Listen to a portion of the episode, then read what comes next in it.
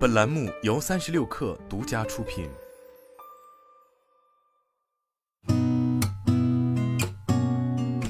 八点一刻，听互联网圈的新鲜事儿。今天是二零二三年一月十七号，星期二，早上好，我是金盛。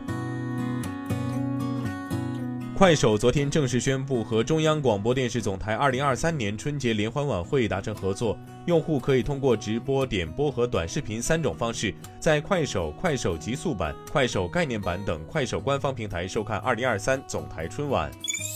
长信科技在互动平台表示，公司为 Meta 提供最新款 VR Quest 二显示模组，也为国内 VR 巨头提供 VR 头显模组。同时，根据顶级客户的需求，加快扩产，并联合客户一起做好高世代 VR 产品的开发工作。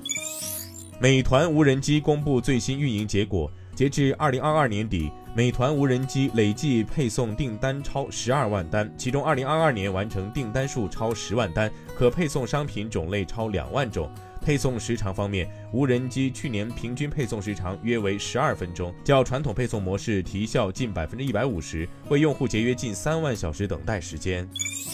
针对极客汽车是否会跟进特斯拉调整旗下产品售价一事，极客智能科技副总裁赵玉辉表示，极客不会跟风进行价格调整。以刚刚全新升级的二零二三款极客零零幺为例，在当前相应价格下实现了越级的产品力。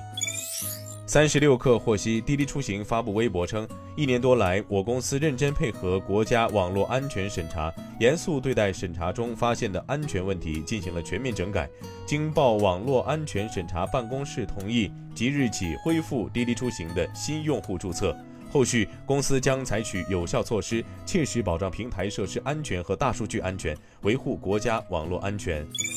特斯拉降价给终端表现带来立竿见影的效果。过去数日里，记者通过现场走访和电话调研等方式采访了全国多个城市特斯拉门店，了解到二三线城市特斯拉门店客流与订单数在特斯拉本轮降价后急剧增加，部分城市门店的订单数环比十二月增幅达到了百分之五百。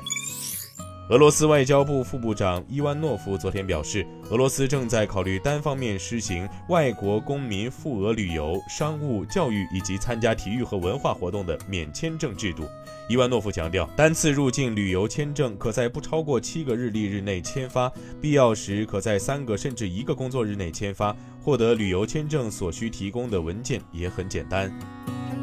今天咱们就先聊到这儿，我是金盛，八点一刻，咱们明天见。